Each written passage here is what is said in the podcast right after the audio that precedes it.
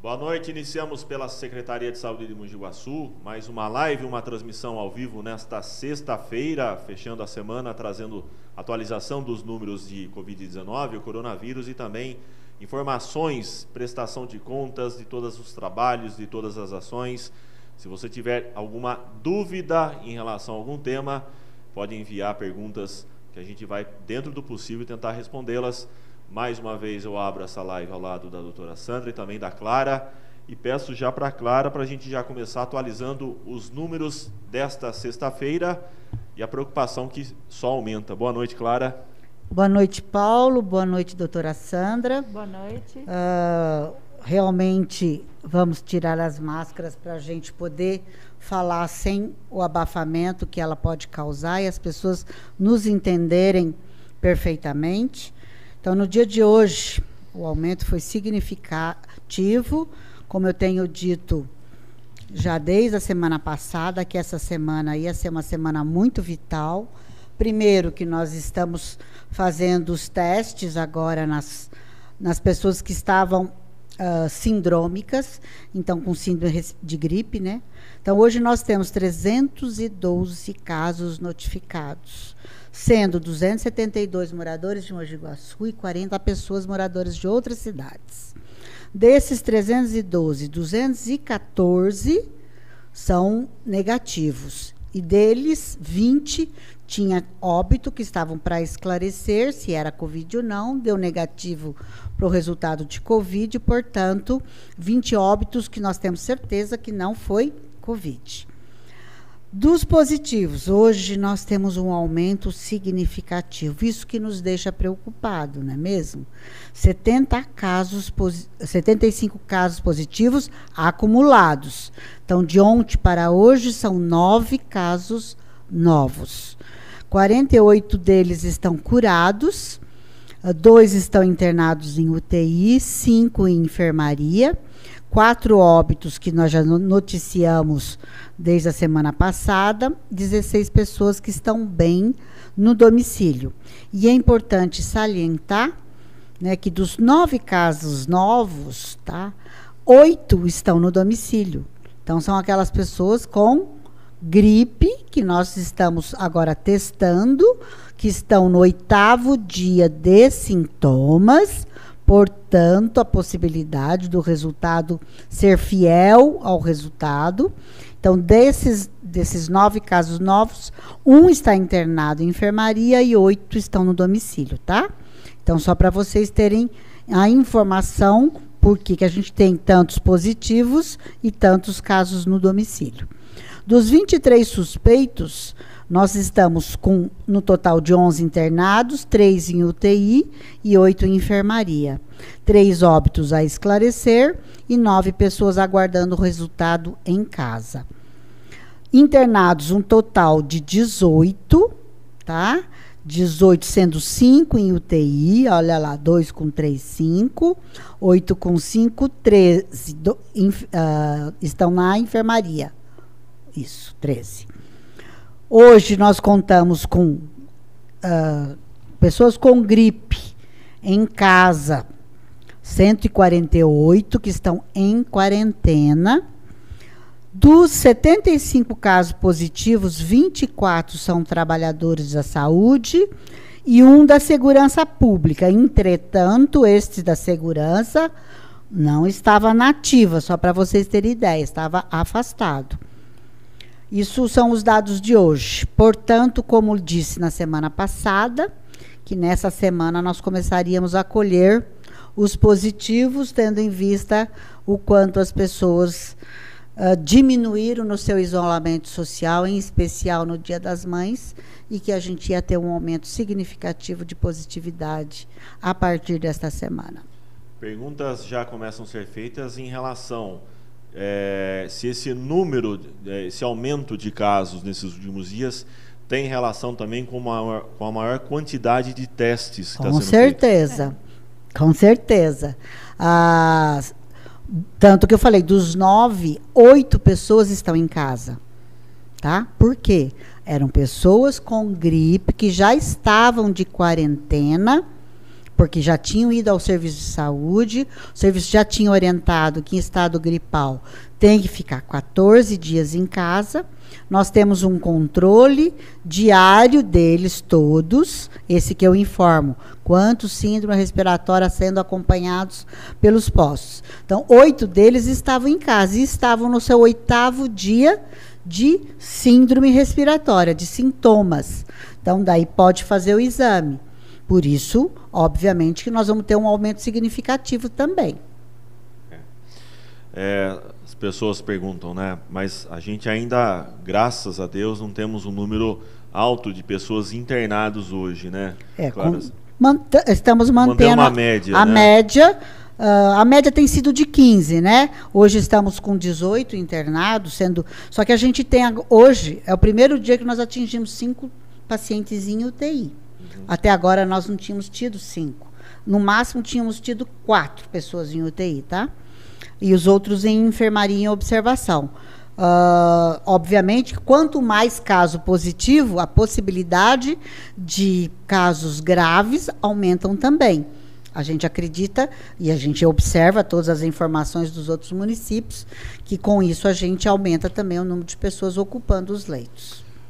É, a gente tem trazido sempre essa preocupação, né? Não é porque tem leito disponível ainda. Que eu posso ficar andando Aliás, por aí. Os números de, de, leitos que você tem anotado, inclusive, claro. Sempre tem, é sempre bom falar para as pessoas uh, terem noção. Tá? Eu tenho 118 leitos clínicos para, específicos para a Covid, sendo que eu tenho, além dos 118 que são fora da UTI, dentro da UTI hoje funcionando, eu tenho 19 tenho para chegar ainda mais 10 aparelhos para passar para 29, né?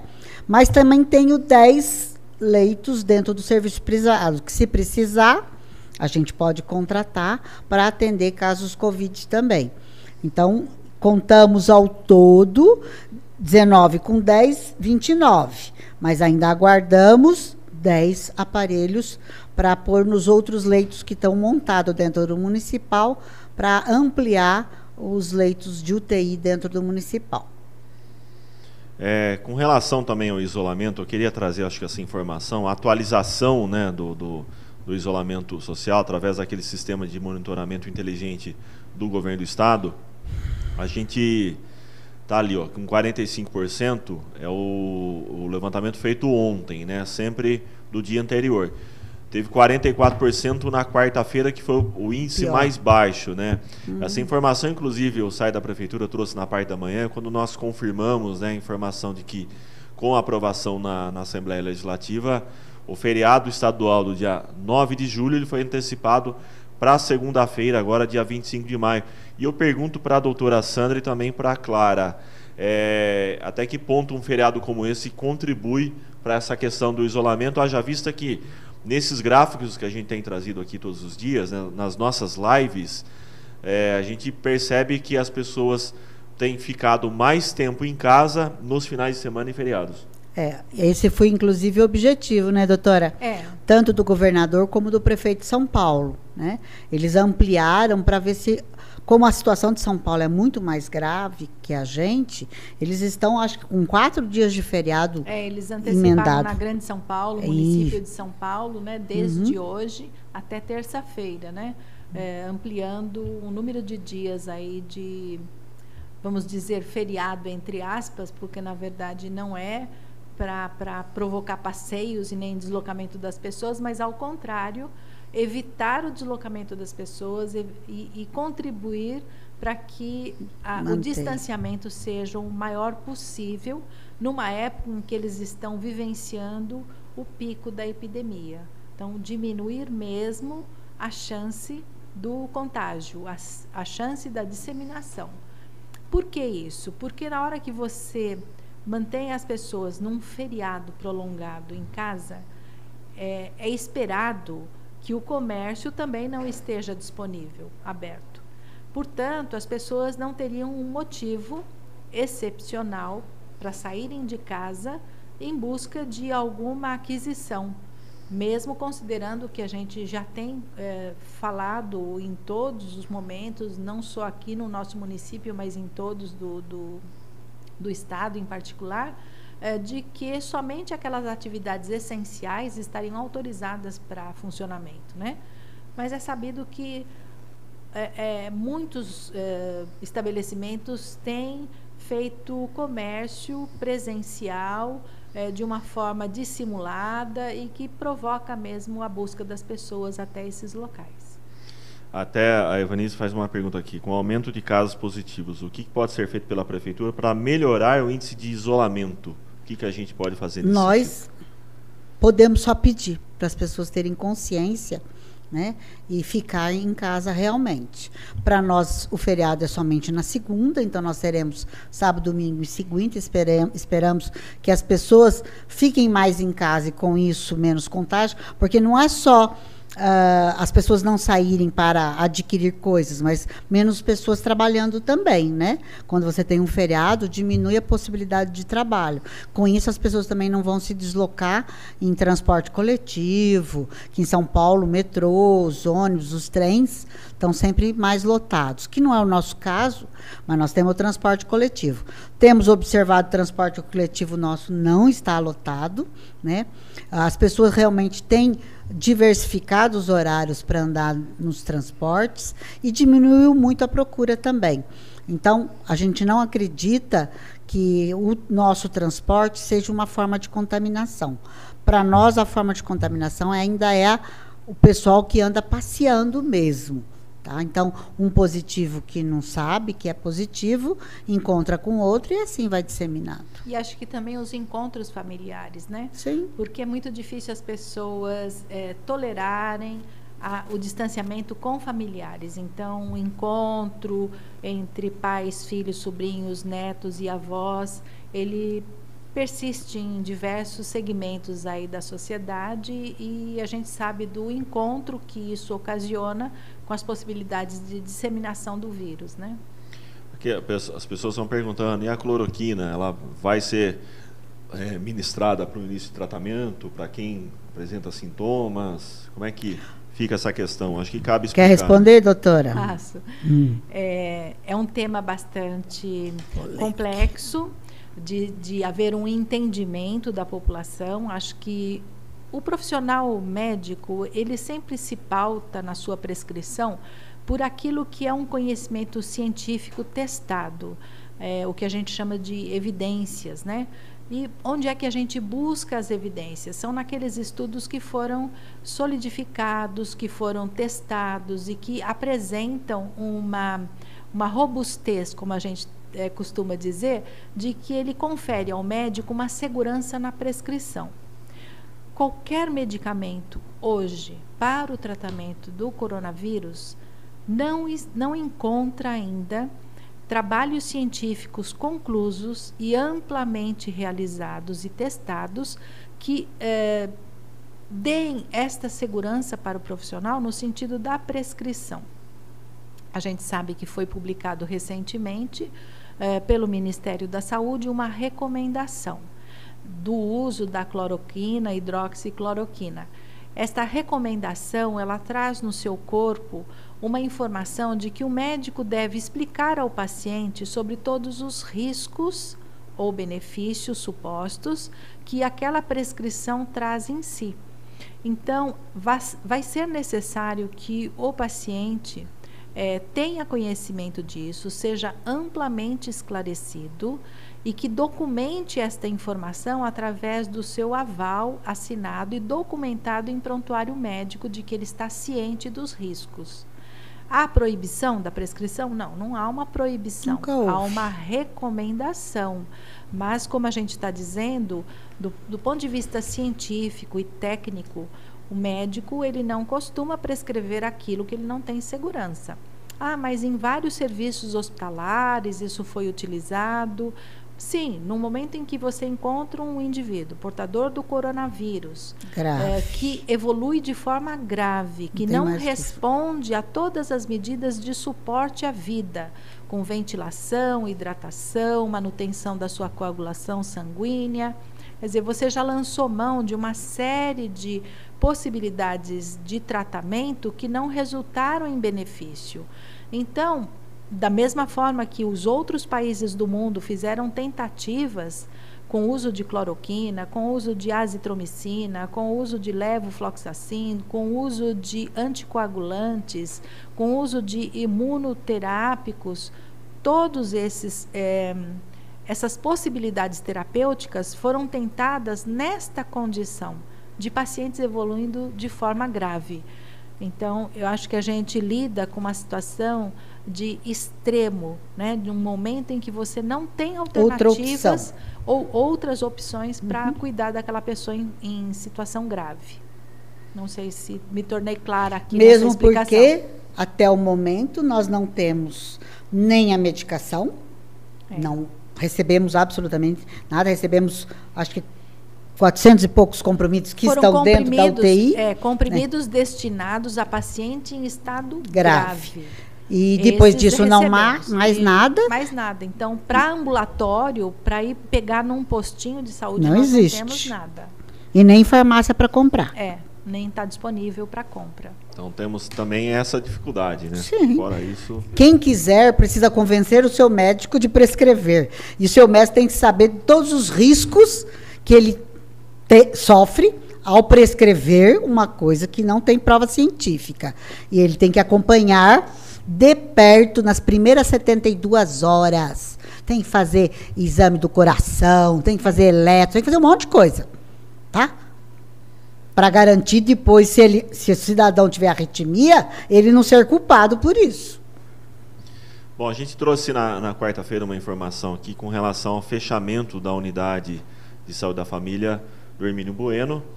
É, os funcionários ali já foram testados, a gente não tem resultado ainda, a gente a questão de todos. é, é. todos ainda não temos resultado. É, terça-feira, é, como feriado na segunda, terça-feira a unidade reabre, como que vai ficar essa ah, Na verdade, assim, nós estamos com a unidade de porta aberta, mas sem atendimento, porque não temos profissional para atender. Mas nós temos lá uh, os agentes comunitários que estão orientando a população como conduzir nesse momento. Na terça-feira, nós vamos avaliar uh, o resultado de todos e ver como conduzir. Se nós vamos puxar funcionário de outros locais para reabrir, como que nós vamos fazer. A gente já analisou um pouco a rede para ver se tem como puxar gente de outros lugares. E daí, na terça pela manhã, tendo o resultado em mãos, a gente consegue decidir claramente como conduzir o, o dia da terça-feira, tá? É, uh, as pessoas perguntam, a gente consegue divulgar aqui é, por região, os casos. A gente não fez assim, na verdade, nenhum levantamento. A gente não divulga o bairro onde residem os pacientes, né, Clara? Né, não, nem podemos. A, apenas informa que são pessoas que são residentes na cidade ou não, né? Às vezes casos que é atendido aqui também. Mas é, a gente futuramente pode até pensar em trazer em algumas regiões, pode ser. Isso para depois, talvez. Mas no momento, o importante é mostrar como é que está o nível de incidência na cidade. Temos 75 casos confirmados, eu acho que. Mesmo porque nós não temos ideia de como os casos leves estão, se nós temos muito caso leve positivo ou não. Até o momento, nós sabíamos dos trabalhadores de, em casos leves. Começamos Ou pacientes em estado grave internados. Né? Internados, né? é isso que nós tínhamos de informação. Uh, a partir de segunda-feira, desde essa, esta segunda-feira, nós começamos a fazer exames. Então, acreditamos que a, no final da semana que vem nós teremos uma maior clareza de como o vírus está na cidade. Quantos casos positivos de pessoas leves a gente vai poder ter essa informação. Então, nós estamos analisando os casos positivos dessa semana, tá? Tanto que hoje, dos nove casos, oito são positivos que estão em casa e são leves, tá certo? Só um é um trabalhador de saúde aqui, precisou ser internado. Então, isso nós temos hoje, mas nós não temos um quadro geral, porque são só quatro dias de testagem. Né? Então, a semana que vem, nós teremos praticamente, na sexta-feira, 10 dias de testagem. Então, a gente terá uma informação mais clara. Podemos dividir a cidade em norte, sul, leste e oeste? Podemos. Vamos, ainda não pusemos no mapa, estamos pom, colocando os casos no, no, no mapa do município para a gente ter ideia se tem concentração. Mas do ponto de vista ético, nós não podemos informar onde mora, que bairro mora, porque a gente pode ter reações uh, muito adversas para um cidadão positivo. A gente pode não pessoas não ter a clareza do que isso significa e reagir de uma forma agressiva com o cidadão. Né? Então, portanto, uh, essa questão é ética e proibida de ser fornecida para qualquer pessoa que seja. É, teve uma pergunta até aqui da, na, pelo Instagram, né? É, o funcionário possivelmente da prefeitura perguntando por que, que os funcionários da educação estão trabalhando normalmente. Na verdade, todos os setores estão trabalhando normalmente. O que ocorre é que alguns setores está havendo até um revezamento para não conseguir, não concentrar muita, muita gente, gente, no mesmo ah. local, mas todos os setores da prefeitura estão atendendo, estão, estão trabalhando. O pessoal da educação é, não está havendo aula presencial, mas está havendo conteúdo à distância, online, a, através de apostilas. Aliás, o material está disponível dentro do site da Prefeitura, na, na aba da Secretaria de Educação. Material, todo o conteúdo para baixar ali, dividido pelas, pelas faixas de etárias de educação. Então, essa é a informação. É, a gente trouxe até um vídeo hoje para ser exibido. Foi até a doutora Sandra, né, doutora Sandra, que trouxe. Foi é, conta um pouquinho para nós qual é o, o, o, intuito desse vídeo. O foco dele, né? É. Na verdade é assim. É, mesmo aqui entre os ouvintes já houve essa questão da fala do que podemos fazer para incentivar, para melhorar a adesão das pessoas ao distanciamento social. Nós não temos essa resposta, além da cultura e do entendimento. Eu acho que a gente vive um momento no nosso país Único. muito triste, que é a negação da ciência. Então, eu acho que nós temos que batalhar muito por esta por este foco né? De valorizar esses aspectos e ter esse entendimento do que é que a ciência hoje nos coloca. O, a única ferramenta o único modo de enfrentamento desta pandemia no mundo e a experiência que tem sido passada de país para país, cada um ao seu modo, cada um respeitando as suas especificidades, eh, da característica cultural daquele povo, da, da, da característica como a doença se espalhou por aquele país.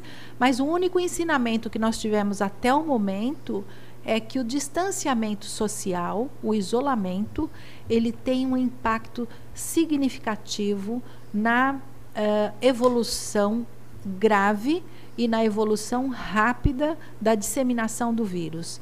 E esse vídeo que eu propus a gente passar aqui, ele é até um pouco é, emotivo, porque a médica que fala isso, ela fala isso no ambiente público, e é uma profissional que trabalha num serviço que é de ponta, que é o HC de São Paulo, no tratamento de pessoas graves em UTI.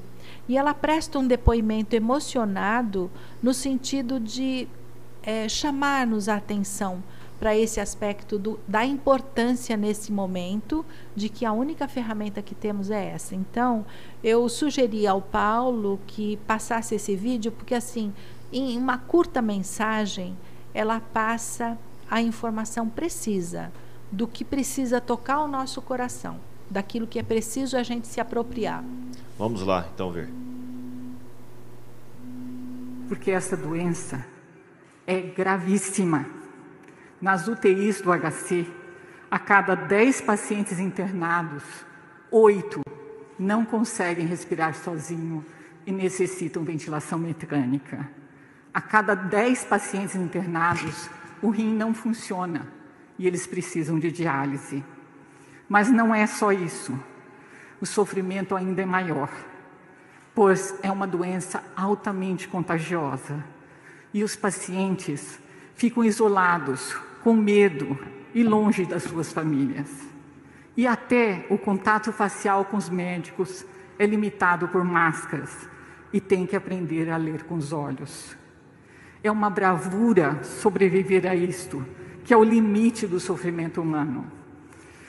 Eu gostaria ainda de dedicar esta conquista de mil altas do Hospital das Clínicas a um herói anônimo que está salvando muitas vidas, que é você que está em casa, cansado, confuso, passando dificuldade e que não vê o sofrimento dos que estão no hospital.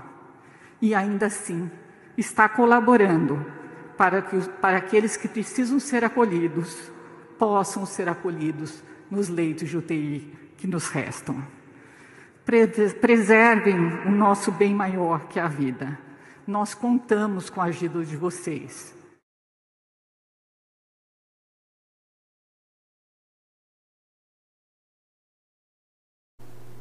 Tá aí, portanto, um depoimento né, de quem está na linha de frente, de quem está enfrentando o problema de, de, frente, colocando a própria vi, vida em risco para salvar outras vidas. Né?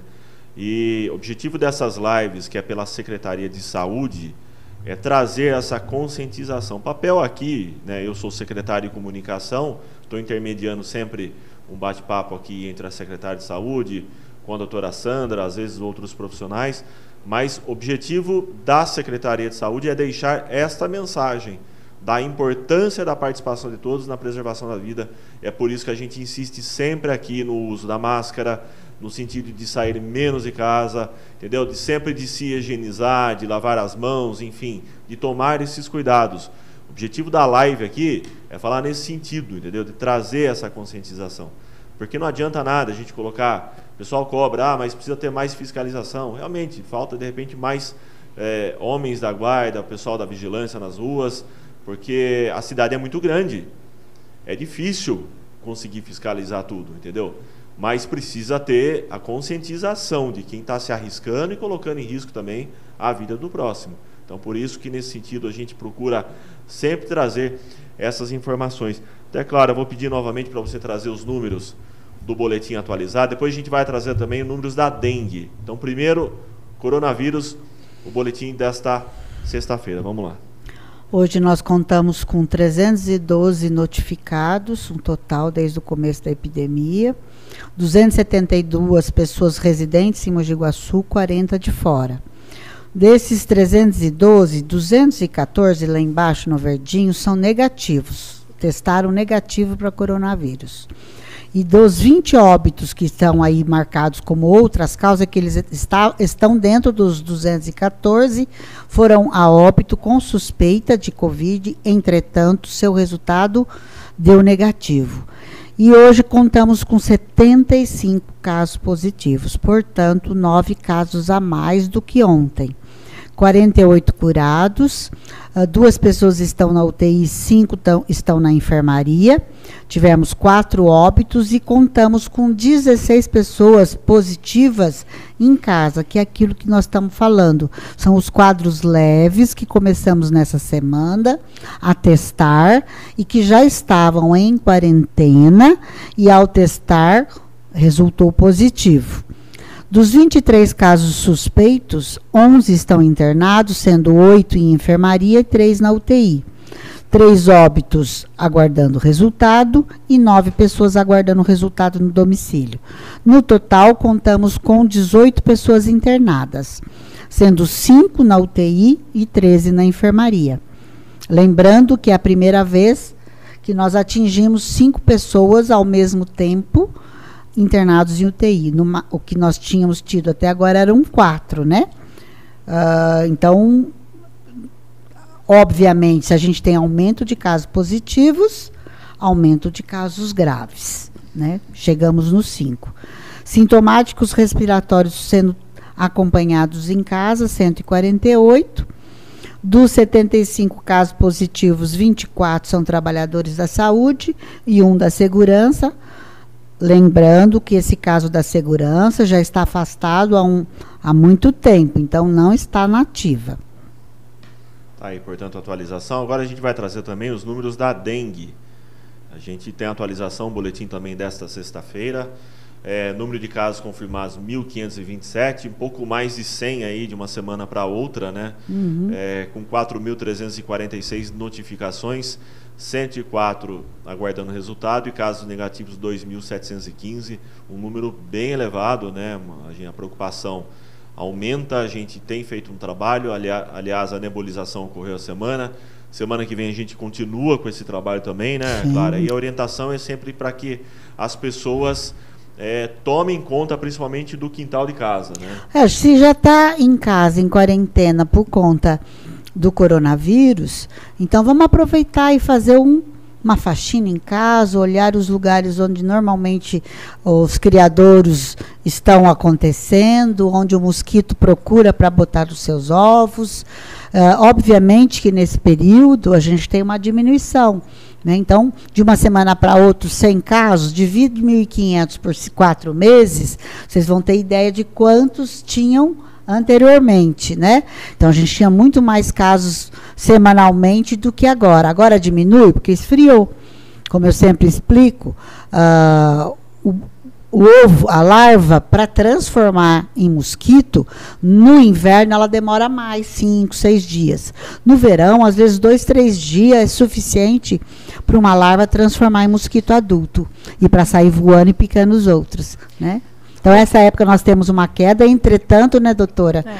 Nos assusta num período. Uh, nós sabíamos que esse ano a gente ia ter aumento de casos, já dissemos isso desde o ano passado, né? Mas 1.500 casos é muito caso de dengue. Uhum. Eu acho que isso que a gente sempre fala a respeito da, da dengue é de que, ah, olhe sua casa, veja seu quintal, é porque isso não é dito uh, sem nenhum fundamento todos os estudos que são chamados índices de Breton, eles mostram esta tendência de que as larvas são encontradas no ambiente domiciliar. É lá que está o foco. É lá que a gente tem o acúmulo da possibilidade desse mosquito nascer. Então é preciso que os vasilhames sejam lavados, escovados, todo tipo de local de acúmulo de água, ralos, as calhas que são mais difíceis da gente. Não vai um idoso botar uma escada para ir ver uma calha, né? Mas veja a tampa de sua caixa d'água, veja a sua calha, veja os ralos externos da casa, veja os ralos internos da casa, aquele local que acumula água atrás da geladeira, que é um local de depósito do escoamento de água de degelo, né? Também é um local de acúmulo de, de água. Vasos dizer, sanitários não utilizados. Vasos sanitários não utilizados. Ah, não usa, é um banheiro do quintal que raramente é utilizado. Coloca um papel desses plásticos aderentes, né? Os, esses, filmes. Os filmes plásticos, né? Que adere e evita que o mosquito coloque suas larvas ali naquele local água sanitária. Cuidado com a água sanitária, não coloque ela pura, dilua, para que você não tenha uma intoxicação ou uma dermatite de contato com esses Respirar. produtos, né? Respirar o vapor que, que desprende desses produtos. E lembrando, né? né, doutora, a dengue dá baixa de imunidade, nos dando uma, um risco, né? agravamento, né? maior de risco de, de, evoluir, de evoluir um, um Covid sim, né, e de adquirir sim. um Covid. Sim. Já tivemos casos de duplicidade dos, da, de, é, de, dos dois as duas patologias no mesmo na mesma ao mesmo tempo. Uhum. É, a gente tem até uma, um outro questionamento que obviamente é fake news, né? Que Mogi Guaçu, em troca de recursos, estaria recebendo pacientes de outras cidades e outras regiões. Até já comentamos esse assunto, mas é importante Vamos explicar. Reforçar. Esses 40 casos de residentes de outras cidades, gente, para vocês terem uma ideia, a grande maioria tá, é de gente que veio ser atendido no Hospital São Francisco, porque tem convênio da Unimed. Tá? Então, mo, uh, moram fora, mas vieram visitar alguém, passaram mal e vão para lá. Ou então, pessoas que moram aqui ao lado, Mojimirim, que vem no, no hospital, que uh, se utiliza. Inclusive, desses 40, a grande maioria é de Mojimirim. Tá? Temos, acho que, um de São Paulo, dois de Campinas, dois de Itapira, mas deu negativo um de Campinas, São Paulo, Mojimirim, Itapira, é, são essas cidades que a gente tem tido uh, positividade ou notificação uh, pelo Hospital São Francisco, como suspeito. Tá? Isso é uma coisa normal. Agora, até agora, nós não tivemos transferência de ninguém positivo de outra cidade para o nosso município. Tá? Ninguém até agora. E esperamos não ter, obviamente. Né? Uh, nós sabemos da cidade vizinha, Paulínia e Campinas, que está uh, com seus leitos praticamente tomados, ocupados, mas eles estão uh, ainda se, uh, ah, dando solução por lá. Caseira, né? É a solução deles lá na região. Porque a região metropolitana de Campinas, um tem que apoiar o outro. certo? Então, tem outros municípios que têm leitos em outros hospitais, então que eles se utilizem desse primeiramente. Mas até agora o nosso município não, não recebeu ninguém de fora. E, e não existe a possibilidade de receber mais recurso por conta de ter pessoas vindo de fora. Com todas as transferências que tivemos até agora de recursos, seja ele estadual ou ele federal, foi de acordo com a população residente em Mogi Guaçu, 151 mil moradores de Mogi Guaçu pelo censo do IBGE. Tá? Então, não existe nada. Ah, se ela notificar mais, vai receber mais dinheiro? Não existe. Ah, se ela uh, tiver mais positivo? Não. A possibilidade é igual, seja positivo, negativo, ou notificados, ou se receber de fora ou não não existe ampliação de recursos por conta disso. Então, por isso que ah, essas fakes que o pessoal coloca, ah, está aumentando casos para receber mais dinheiro. Gente, tudo gente desinformada totalmente, gente maldosa. Aquilo que falei quarta-feira. Não consigo entender a maldade no coração de tantas pessoas para dizer tantas besteiras. Né? Quem não conhece as coisas não deveriam in, tentar informar coisas que não são verdadeiras, eles desconhecem, ignoram a informação correta. Importante, portanto, são ignorantes na informação.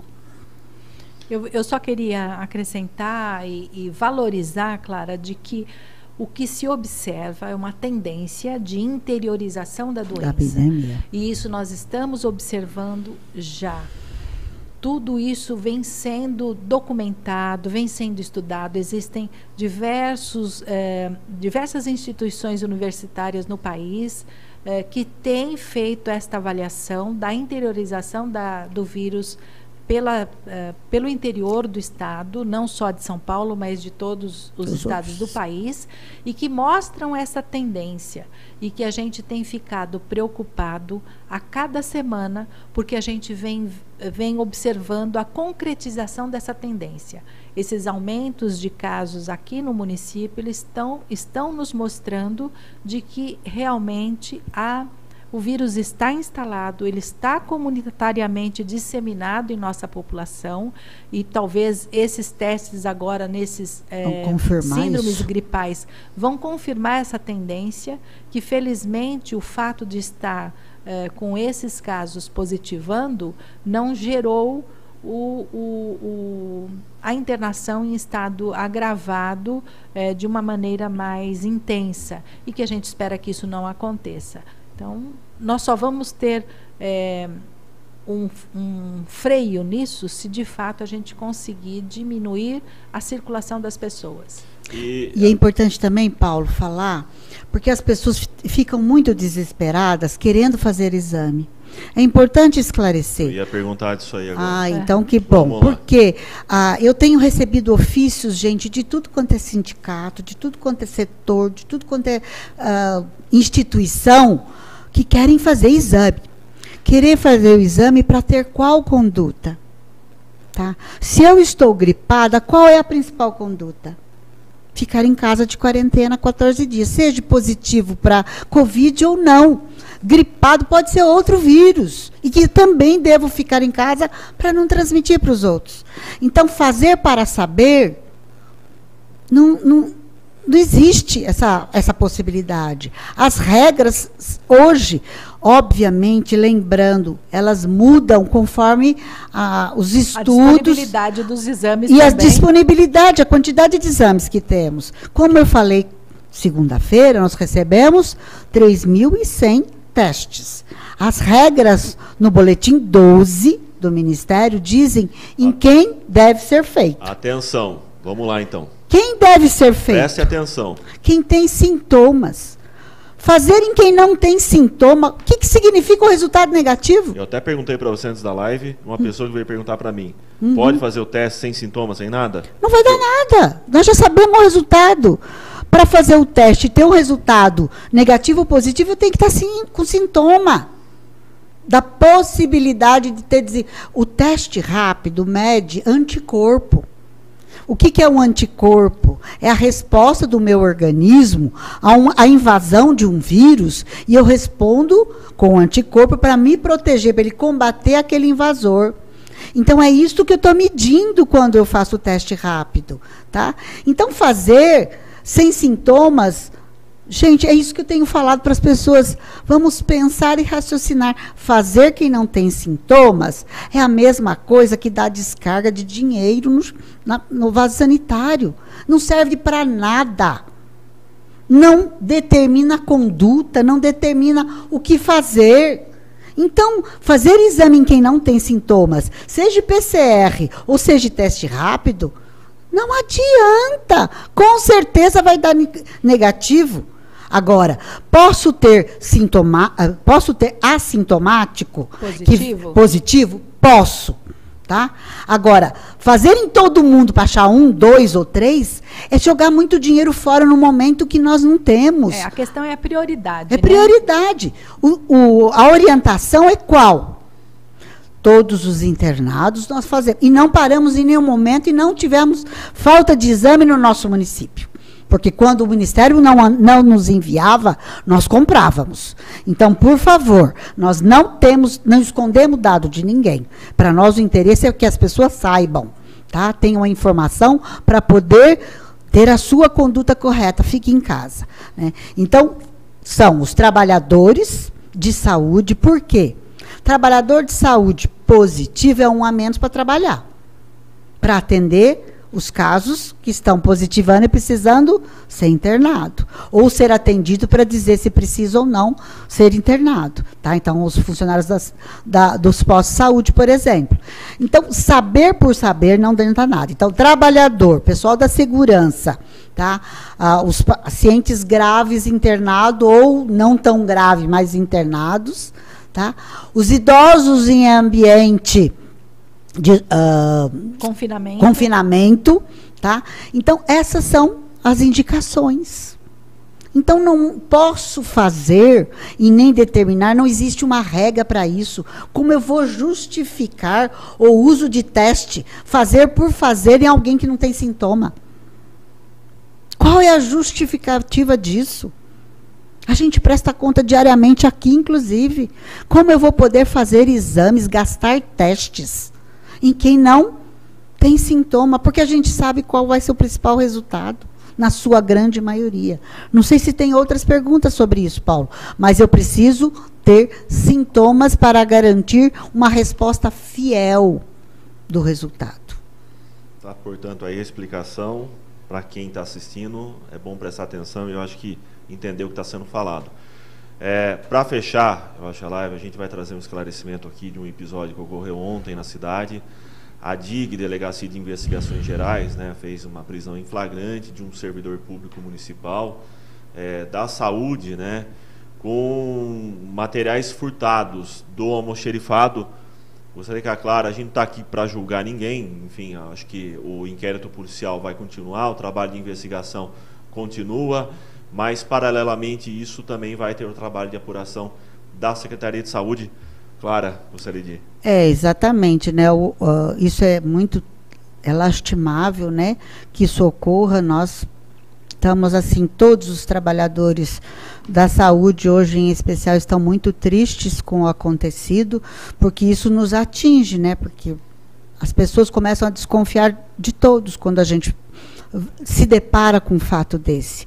Mas é importante saber que, ah, ao ter a, a informação, nós tivemos uma denúncia de que essa pessoa estava com coisas na sua casa. Daí procuramos a polícia para saber como conduzir. Como conduzir isso? Né? Uh, a gente chega a falar para a pessoa que ela está fazendo isso, não está? Não tem jeito, pode nos chamar de mentiroso tudo mais. Então, ficou na mão da polícia conduzir a investigação e foi pego em flagrante, com material roubado. Agora, obviamente, que foram esse material a polícia já nos devolveu o que foi encontrado na sua casa e continua a apuração. Agora, isso faz parte de um processo policial. Dentro da prefeitura, nós somos obrigados a abrir um processo administrativo também de investigação, tá? Enquanto corre a investigação policial. Obviamente que tu, todo caso desse, desse porte, nós somos inclusive obrigados a fornecer as informações para a promotoria pública. Quando abrirmos o processo administrativo de investigação, na sua, a gente já avisa a promotoria pública que ele foi instaurado e na sua conclusão, a gente também é obrigado a fornecer todo o processo administrativo para a promotoria pública. Isso é uma forma de transparência, tanto para a sociedade como para nós mesmos, né? e para a questão judicial. E quando concluir o processo judicial, provavelmente os juízes nos enviam essas informações que serão anexadas ao processo administrativo. Tá, e portanto, o esclarecimento, né?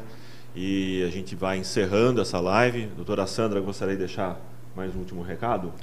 Acho que o recado é sempre esse do reforço da importância da nossa maior ferramenta de enfrentamento, que é o ficar em casa. Fique em casa por todos nós, para o bem de seus familiares, para o bem de todos os profissionais de saúde que atuam aí na linha de frente e para que vocês possam ter é, minimamente a garantia de um atendimento se for necessário uma hospitalização.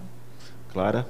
Eu agradeço a todos que nos acompanham você, Paula, doutora Sandra, que me acompanha constantemente. Não é fácil viver o que vivemos hoje, é muito difícil.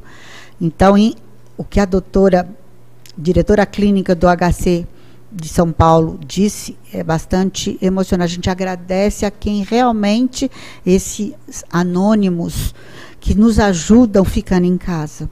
Porque nós colocamos as nossas vidas em risco para poder atender aos outros. E, obviamente, ao fazer a opção pra, por trabalhar na saúde, isso é uma condição sine qua non. Nós sempre estaremos à frente, tratando e fazendo o possível e impossível para devolver a saúde aos nossos munícipes. Tá, e portanto eu agradeço a participação de quem nos acompanhou até agora à noite, né? Lembrando que o boletim será atualizado todos esses dias, sábado, domingo e segunda, na terça-feira também, e a gente retorna com a nossa live na quarta-feira, portanto, lembrando que segunda-feira é feriado. Boa noite a todos, um ótimo final de semana, um bom feriado e até quarta-feira, se Deus quiser, ficando em casa. Amém.